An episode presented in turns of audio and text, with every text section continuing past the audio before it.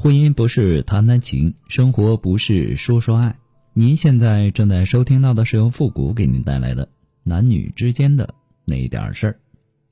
那今天呢，在微博的话题榜上看到了一条阅读量三亿多的话题，说你为什么要谈恋爱呀？那当你看到这个话题的第一反应是什么呢？我脑子里出现了很多的词汇，第一呢就是需要。我们谈恋爱是生理需要，还是安全需要，还是自我实现的需要呢？可能有些人是因为孤独寂寞，有些人呢是随波逐流。啊，别人恋爱，自己也得恋爱。那还有谈恋爱呢？它是一件美好的事情。有些人呢，谈恋爱是为了结婚；有些人呢，谈恋爱是喜欢谈恋爱的那种感觉。更多的，我想大家应该是为了让自己以后能结婚生子，让自己不再受长辈或者说亲戚朋友的唠叨而选择恋爱吧。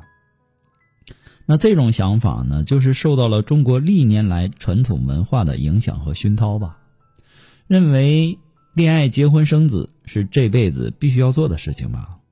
那也有幸运的朋友，是因为遇到了自己喜欢的人，顺其自然的谈恋爱吧。那这些朋友的想法呢，是宁可错付，不能错过吧。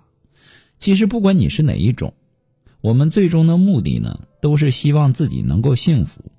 爱情是一种能力，一种可以通过学习来提升的能力。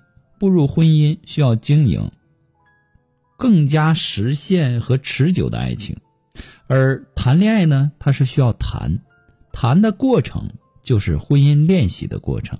当然，也有直接相亲结婚的，也没谈多久的恋爱，这种部分群体也有。那婚后过得怎么样？我想这里的酸甜苦辣。只有自己最清楚了吧？可能也有朋友说呀，难道婚姻只有那些恋爱谈得好的人才会幸福吗？其实啊，这个世界上的任何一件事情都不是绝对的。我在情感双曲线的节目当中经常说的一句话就是：感情是婚姻的一个基础，物质是婚姻的一个基本保障。那么，没有一段好的感情做基础。婚姻怎么会幸福呢？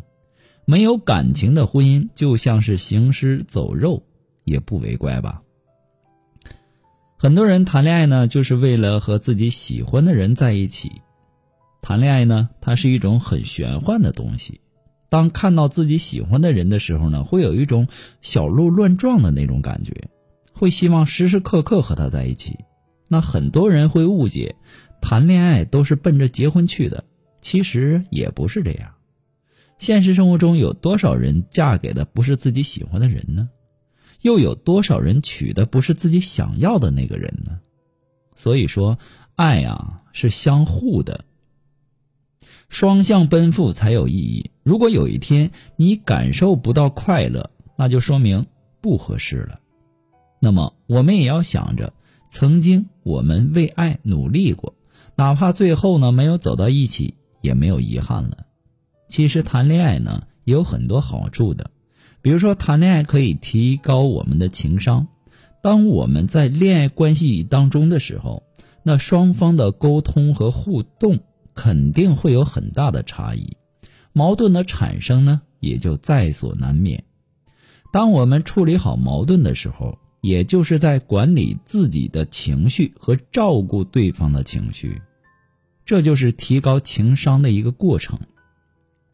当然了，也有一部分人呢，被那些打着谈恋爱的幌子骗财骗色的人，那这就需要我们多用心的去体会了，不要被恋爱冲昏了头脑。